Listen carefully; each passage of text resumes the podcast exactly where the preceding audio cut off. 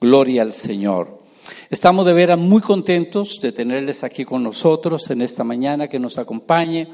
Bien, el domingo pasado toqué la primera parte de cómo ser una iglesia sana emocionalmente. Cómo ser una iglesia sana emocionalmente. Cuando usted recibe a Cristo, su espíritu, recuerde que yo hablé de que somos seres tripartitos, espíritu, alma y cuerpo, espíritu, alma y cuerpo. Cuando usted nace de nuevo en Cristo Jesús, que usted tiene un encuentro con Jesús, que usted ha nacido de nuevo según lo que dice la palabra del Señor, su espíritu es el que recobra vida, porque antes de Cristo estábamos muertos en delitos y pecados, mas Él los dio vida juntamente con Cristo. Tenemos que entender esto, por favor. Y el Espíritu recobra vida, se abre la, comunión, el canal de comunión con Dios directamente. Eso no lo enseña la religión. Eso es una experiencia, es, un, es una, algo personal, donde no necesitamos intermediarios para tener relación y comunión con Dios. Hartos de decir acá, aquí no anunciamos una religión, no predicamos una religión, anunciamos y enseñamos una relación. Usted puede tener relación personal con Dios. Esto es un privilegio, es una bendición. Todo por los méritos de Cristo en la cruz de Calvario. Lo que Él hizo en la cruz. No es lo que usted o yo hayamos hecho o no hayamos hecho. Toda esta relación se basa en lo que Jesús hizo en la cruz de Calvario. Porque lo que Él hizo fue algo completo, perfecto, único, eficaz y eternamente y para siempre. Este pasaje de 2 Corintios 5 y 17, de modo que si alguno está en Cristo, nueva criatura es, hasta ahí está muy bien. Las cosas viejas pasaron, he aquí todas son hechas nuevas. Si usted lo toma así, usted va a tener un conflicto interior, porque yo lo tuve, porque fui enseñado así, literalmente, como dice el versículo. Pero leyendo otras, otras, otras versiones, dice, de modo que si alguno está en Cristo, nueva criatura es, las cosas viejas van pasando. He aquí todas van siendo hechas nuevas. Entonces, cuando uno entiende esto, wow, estoy en proceso. Dios sigue trabajando conmigo. Porque ninguno de los que estamos aquí podemos decir que somos perfectos. Todavía tenemos rajaduras. Todavía estamos lastimados de la vida antigua, del viejo hombre viciado con sus pecados. Todavía luchamos interiormente con cosas que no queremos hacer. Pablo lo expresó de esa forma. Él dijo, lo que quiero hacer, no hago. Lo que no quiero hacer, eso hago. Miserable de mí, ¿quién me librará de este cuerpo de muerte? Pablo experimentó esto. Y lea usted Romanos capítulo 8, es, es, es, ahí el clímax de una victoria espiritual. En esa batalla que todos tenemos, la única forma de superar esa batalla, ese conflicto interior entre la carne y el espíritu, es a través del Espíritu Santo. Bendito Espíritu Santo. Por eso es que somos templo del Espíritu Santo. Por eso es que el Espíritu Santo, la tercera persona de la Trinidad, vive. ¿Cuántos dicen amén a esto? Él sigue trabajando en nosotros a medida que nosotros le permitimos trabajar. Tocando, sanando, restaurando, desatando cosas en esa área que llamamos alma a nivel de mente, a nivel de, emoción, de emociones, a nivel de la voluntad. Él sigue trabajando con nosotros. ¿Cuántos están de acuerdo con esto?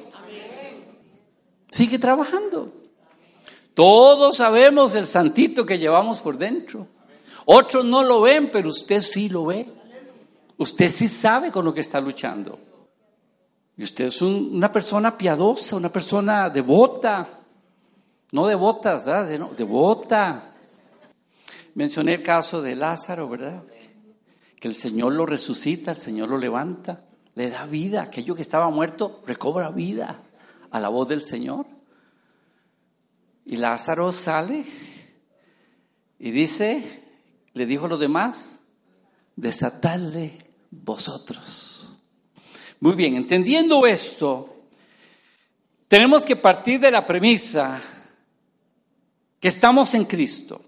Somos nueva criatura. Yo que usted afirme eso. A ver, si lo está queriendo afirmar, diga conmigo, yo soy nueva criatura en Cristo Jesús. Y quiero que entienda qué significa ser nueva criatura. Nacido de nuevo, nacido de nuevo, nacido de nuevo, nacido de nuevo. Que usted asista a una iglesia no significa que usted ha nacido de nuevo. Significa tal vez que usted anda en pos de algo, una experiencia radical en su vida. Pongámoslo de esa forma. Pero nacer de nuevo es otra cosa. Es un cambio es arrepentirse, es volverse a Dios, es abandonarse en las manos del Señor, es buscar primeramente su reino y su justicia. Ser nueva criatura nos da una nueva identidad. Aleluya. Identidad. Y ese es otro tema que voy a tocarlo luego, seguro. Pablo, el apóstol Pablo, este varón de Dios que fue al tercer cielo, Tocaba cosas celestiales, pero nunca despegó sus pies de la tierra. Tenía una realidad en su vida. Dios lo usó predicando el Evangelio hasta los confines de la tierra. Evangelio que él definió como poder de Dios para salvación a todo aquel que cree. Y él pudo ver ciudades transformadas Pudo ver la gloria de Dios, gente, salva, gente sanada, gente liberada, gente con gozo en su corazón por la experiencia de haber tenido un encuentro personal con Jesucristo. Pero nunca perdió la, la, perspectiva de que somos humanos y que a pesar de que Cristo llega a nuestro corazón, todavía quedan cosas en el camino que sanar, huecos que rellenar, grietas que cerrar en la vida de los cristianos. Y les di el pasaje, recuerdan, para los que estuvieron. Encontramos tres imperativos. Tres imperativos. Número uno, despojaos. ¿Recuerdan el otro? Desechen. Y número tres, quítesen de vosotros. Cuando dice despojado, dice del viejo hombre. Del viejo hombre. Es que si hay algo viejo, puede haber algo nuevo. ¿Aló? Despójesen del viejo hombre, de esa vida pasada, de esa vida sin Cristo, de esa vida en tinieblas, de esa vida de cautividad. Despójesen. Y le está hablando no a no creyentes, le está hablando a la iglesia, le está hablando a usted y a mí. Y eso habla de sanidad. Desechen, desechar. Yo desecho esto de mi vida. Diga conmigo, yo desecho esto de mi vida. Bueno, pero hágalo con más entusiasmo, desayunó. En autoridad, con autoridad. Diga, yo desecho esto de mi vida. Eso es lo que a todos nos cuesta de la ira y de las palabras sucias, corrompidas. Ya entra en cosas más específicas. Ya como nuevas criaturas en Cristo, ya no nos luce esas cosas, ya eso no calza con nuestro nuevo andar en el Señor. Nuevo. Nuevo. Diga conmigo, nuevo. Y todos sabemos aquí, no pongamos carita como si nunca hubiéramos pecado. Todos sabemos aquí que cargamos con cositas todavía. ¿Cierto? Todavía hay cositas allí. Nadie que esté sentado en esta silla, ni que se pare en este púlpito, puede decir, yo estoy santificado, ya estoy glorificado. Olvídese, papito. Engañamos al hombre, pero no podemos engañar a Dios. Entonces, si todavía hay cosas de, de estas que menciona Pablo, estamos enfermos. Estamos salvos, pero enfermos todavía. Y aquí entonces vamos en este proceso de sanidad. Y entender la iglesia como un hospital. Aleluya. Nos estamos aquí recuperando. Nos estamos aquí sanando.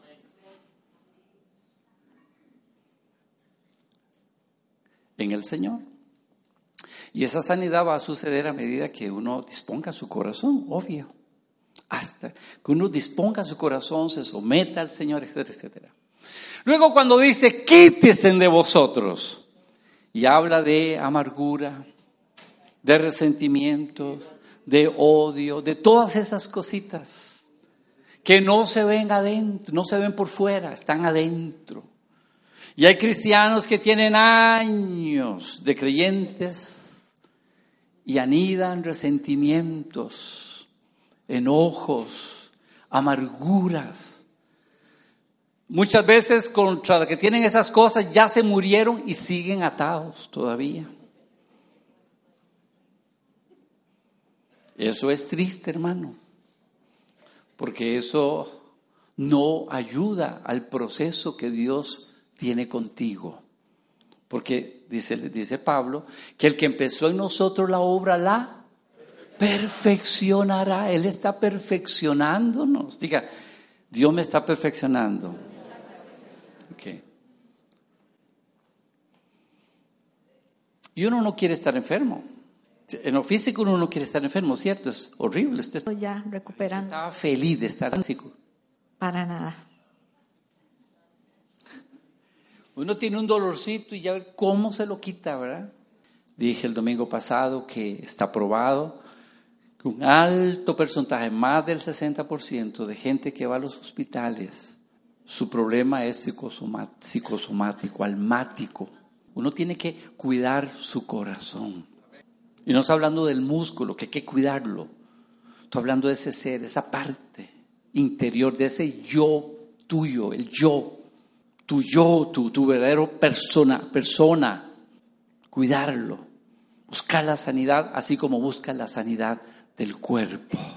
Esto es importante que lo entendamos. Ahora, déjeme porque es la palabra la que tiene que decir estas cosas. Vamos a otra escritura para ver qué dice más Pablo al respecto, el apóstol Pablo. En el libro de, eh, de Colosenses, capítulo 3, versículo 5, dice así, Pablo en Efesios nos usa eh, verbos imperativos, despojados, desechen, quítesen. Dije también que estos verbos Dios nos echa o nos hace responsables. Yo soy el que tengo que tomar esa decisión de desechar esa basura de mi alma. Toda basura. Despójese, desechen, quiten. ¿Quién tiene que hacerlo? No lo escucho. ¿Quién tiene que hacerlo? Yo, a ver, asuma, asuma, asuma porque ese es el problema que tenemos los seres humanos, ¿verdad? Desde el, nuestro primer eh, padre, ¿verdad? Adán fue lo primero. La mujer que me diste no asumió. No, hermano, asumamos. Tenemos que asumir. Es que fulano tiene la culpa, es que el ambiente donde yo vivo, donde yo trabajo, olvídese. Es que la... No, olvídese. Yo Voy a buscar mi sanidad, voy a luchar por mi sanidad emocional. Nadie lo va a hacer por mí. ¿Están aquí? Muy bien. Dice así, ahora, note la otra palabra que usa Pablo. Versículo 5, haced morir lo terrenal en vosotros. Otra vez, nos echa nos da la responsabilidad. Haced morir. Dios no va a hacerlo. Algunos andan como detrás de ungidos para que le- les toquen, ¿verdad? La cabecita y se les vaya eh, eh, esa situación emocional. Haced pues morir lo terrenal, no lo celestial, lo terrenal en vosotros. Y menciona ahí una serie de pecados que son del alma, porque el corazón salen. Y dice la fornicación, la impureza, pasiones desordenadas, malos deseos y avaricia, que es idolatría. Ahí ya Pablo da otros, otra listita, por si las dudas. Pero dice, ¿cómo es posible? Está hablándole a la iglesia, cristianos. ¿Aló? No le está hablando al mundo impío, es a usted y a mí. Eso significa que el Señor le reveló a Pablo que en la iglesia pueden darse estas cosas, en los cristianos nacidos de nuevo pueden darse estas cosas o pueden estar ahí todavía manifiestas estas cosas del viejo hombre. Y viene entonces el imperativo, haced morir. Porque la mayoría de nosotros tratamos estas cosas muy indolentemente, pero con esas cosas no se juegan. Porque si usted no las mata, ellas te matan a ti. Si usted no las destruye, estas te destruyen a ti. Por eso Jesús fue que tuvo que ir a la cruz. Tuvo que ir a la cruz para darnos victoria sobre el pecado. Haced morir. Entonces ya tenemos cuatro imperativos acá, ¿verdad? Uno, despojaos, desechad, quitad y haced morir. ¿Quién tiene que hacer morir? Yo. Yo. Y sigue diciendo el apóstol, por lo cual, por los cuales la ira de Dios viene sobre los hijos de desobediencia, si los que no conocen al Señor, en los cuales vosotros también anduvisteis en otro tiempo cuando vivías en ellas. Pero ahora dejad. Otro imperativo. Diga dejad. Diga yo dejo. Porque a veces queremos que otros dejen, pero otros no. Dejad también vosotros todas estas cosas. Ojo, ira, enojo, malicia, blasfemia, palabras deshonestas de vuestra boca. Y yo sé que el Espíritu Santo ya está hablando ahí. Nos está hablando. No mintáis los unos a los otros, porque la mentira es del diablo. No mintáis los unos a los otros, habiendo despojados del viejo hombre con sus hechos. Y recuerda que hablamos, y usted el pasaje de Efesios que menciona ahora, y este, cuando usted se quita algo, debe ponerse algo, debe cubrirse con algo. Y dice aquí, revestido del nuevo hombre, el cual conforme a la imagen del que lo creó, se va renovando hasta el conocimiento pleno. Hay que ponerse el vestido de, de Cristo, revestirse de Jesús. ¿Aló? No es religión. ¿De quién? De Jesús, del carácter de Cristo. Y entonces vamos renovándonos día a día. Y el lema nuestro debería ser, hoy ser más santo, más sano que ayer. Mañana, si el Señor me lo presta, también ser más santo y más sano que hoy. Ese debería ser nuestro lema. ¿Están aquí conmigo? No, aquí no estamos hablando de cagüetería del pecado. Que hacemos algo y, ahí vamos pateando la bola, ¿verdad? Como esto del déficit fiscal, pateando la bola y por eso estamos en este problema. 40 años pateando la bola y ahora chupe. Pero a veces nos pasa con cosas de la vida nuestra. No tomamos decisiones. No queremos responsabilizarnos. Y estamos pateando la bola hacia adelante. Un momento, algún momento lo dejo. Algún momento lo saco en mi vida. Y ahí estamos, pateando la bola. Pero no nos va a conducir a nada bueno. Yo sé que esto es una palabra de confrontación, pero también de sanación, de liberación, de restauración. Si usted toma decisiones radicales en su vida al respecto de estas cosas que menciona el apóstol.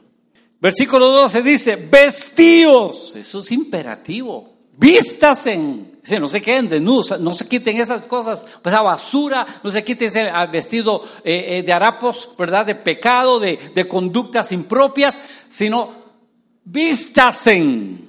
Vestidos pues como escogidos de Dios. ¿Cuántos son escogidos de Dios aquí? Aleluya.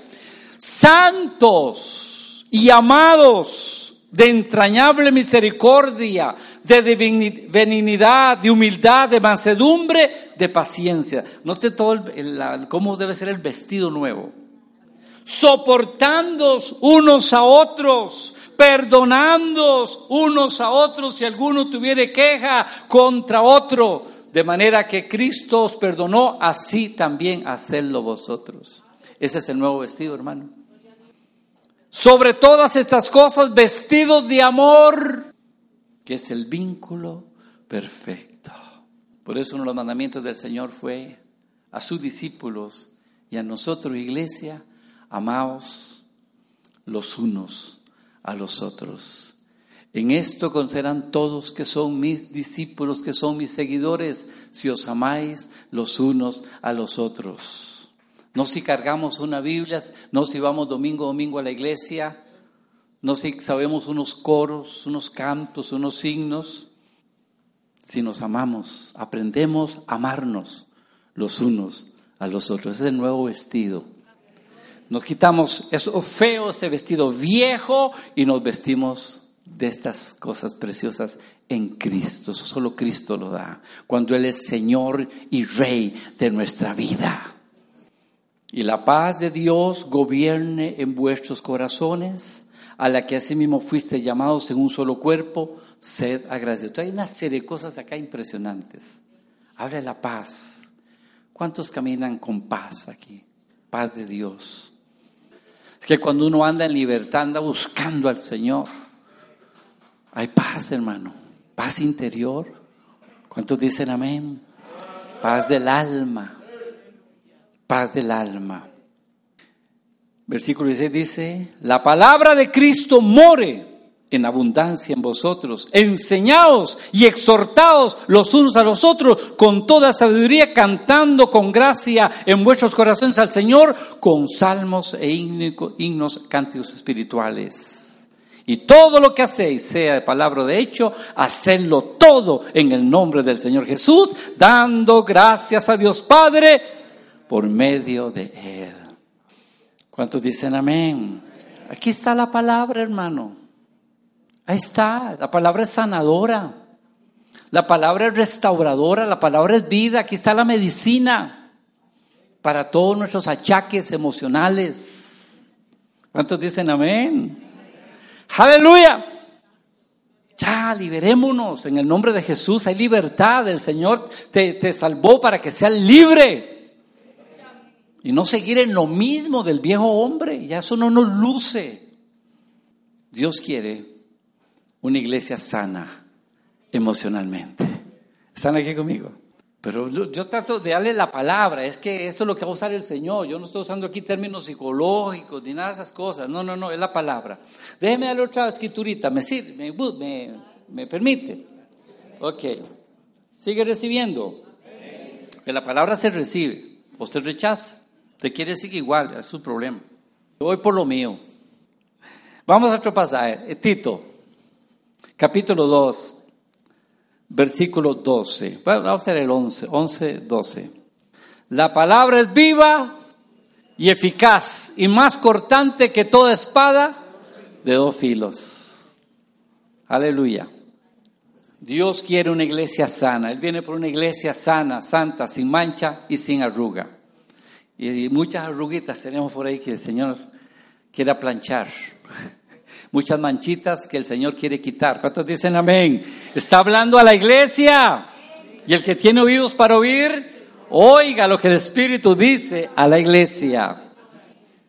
Él viene por una iglesia sana, sana, perfeccionada, desarrollada, madura, con carácter de Cristo.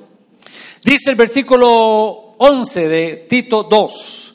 Porque la gracia de Dios se ha manifestado para salvación a todos los hombres. Gracias, bendita gracia de Dios. Yo bendigo la gracia de Dios porque si no fuera por su gracia, yo no estuviera aquí. Ni usted tampoco estuviera aquí en el Señor.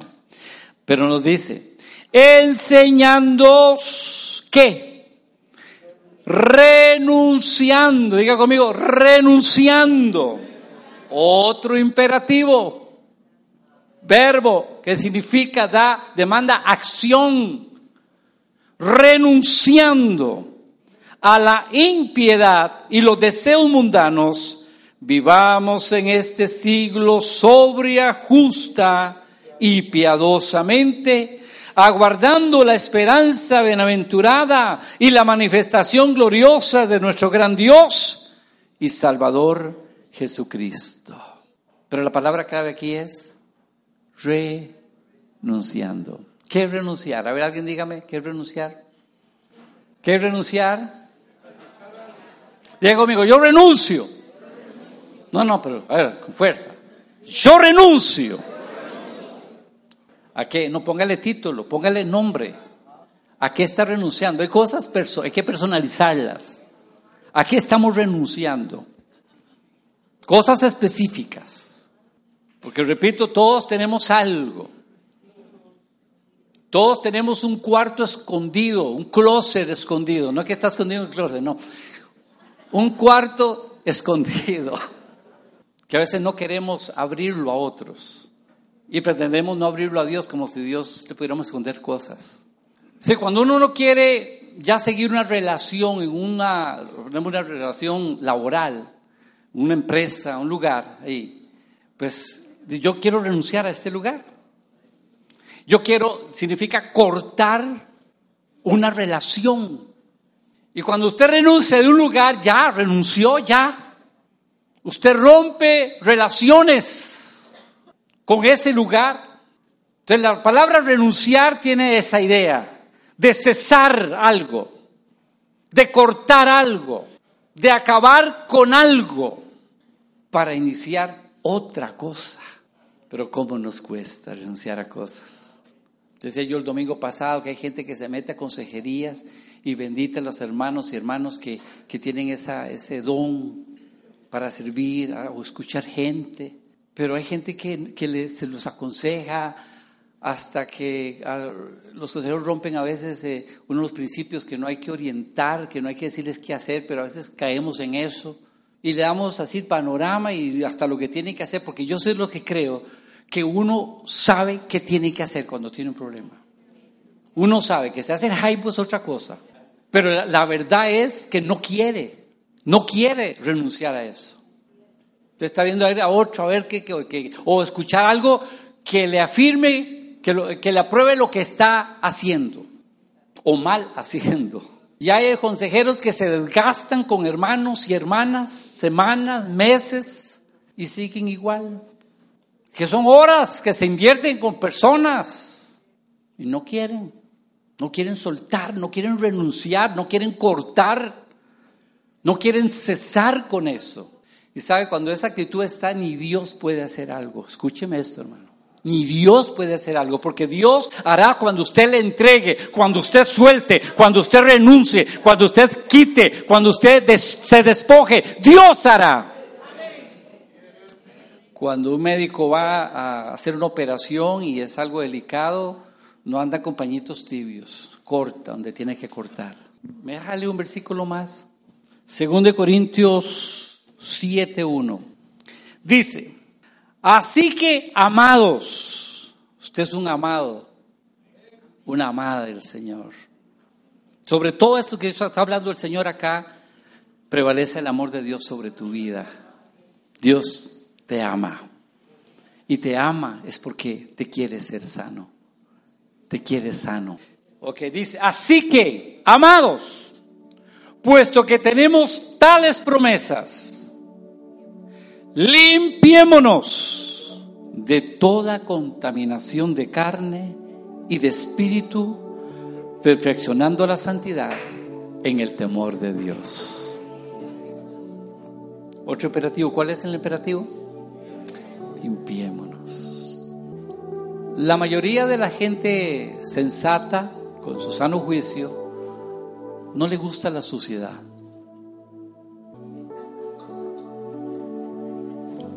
Pero llevémoslo al- a un estándar normal.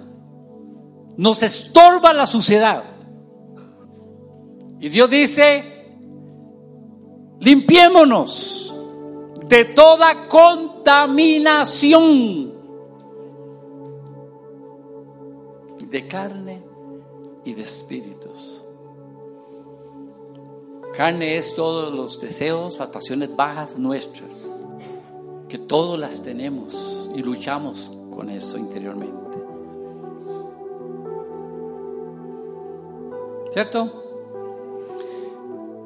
Aquí espíritus puede ser influencias demoníacas. Usted ha, ha tenido experiencia, hermano, entrar a un lugar y usted siente una opresión de demonios. Hay cosas, no, no entrar en este asunto, pero hay cosas pactadas que influyen y traen opresión, angustia, depresión, enfermedad. Y uno tiene que estar en el espíritu para discernir cuando se mueve ese tipo de ambiente y tomar autoridad en el nombre de Jesús para reprender, para limpiar los aires en el nombre de Jesús. Limpiémonos de toda contaminación, de aquello que nos contamina. Hay lugares, hermano, que un cristiano no tiene que estar, no tiene que entrar, porque están contaminados. ¿Están aquí conmigo? Están infectados de bichos. Está cargado de sensualidad. Hay programas de televisión que usted no puede ver. No se puede permitir ver. Porque eso le contamina. ¿Están aquí conmigo, hermanos? Eso es sanidad de la iglesia. Porque a la presencia de Dios se entra con manos santas, limpias. ¿Están aquí conmigo? Limpiémonos. ¿Quién tiene que limpiarse? Nosotros, yo. Yo necesito limpiar esta contaminación. Si usted ha permitido cosas que le están contaminando, le han contaminado, límpiese hoy en el nombre de Jesús. La sangre de Cristo sigue teniendo poder. Amén, para darte un corazón limpio. La presencia de Dios quita toda contaminación de nuestra vida. Póngase sobre sus pies, por favor. Jesús vino a sanarnos de toda aflicción, de toda atadura, de toda opresión, de todo azote. El ministerio de Jesús fue un ministerio de sanidad física y emocional. Física y emocional. Jesús dedicó tres partes de su ministerio sanando a la gente. Porque el deseo del Padre a través de Cristo es ver la gente sana. En espíritu, en alma y cuerpo. Integralmente. El Padre Celestial anhela tu sanidad. Que camines en sanidad integral. No solo física. Porque de nada vale que estemos sanos físicamente si andamos podridos por dentro. El Señor nos quiere sanos integralmente. Y Jesús no ha dejado de sanar. ¿Cuántos dicen amén? Usted no puede hacer eso por sí mismo, necesita recurrir al sanador. Y Él te ha dicho, yo soy Jehová tu sanador. Yo sano tus heridas, te dice el Señor. Yo sano tu dolor y tu aflicción. Yo sano tu rechazo, tu vergüenza, tu culpa. Yo la sano, dice el Señor. Yo rompo esas ligaduras que me estás entregando hoy. Yo limpio esa contaminación de tu vida. Eso lo hace el Señor. Cierre sus ojitos, por favor, y deje que el Espíritu Santo venga ministrando tu vida. Es usted y el Señor. Usted y el Señor. Asuma su responsabilidad nada más. No se deje nada, no se deje nada en su alma. Suéltelo ahora en el nombre de Jesús. Él sana tu resentimiento. Él sana tu dolor. Él sana tu odio. Él sana esas raíces de amargura que por tantos años has anidado, has permitido en tu corazón. Echa mano del perdón divino. Dios te ha perdonado. ¿Quién eres tú? ¿Quién soy yo? ¿Quién somos nosotros? Para no soltar el perdón para otros.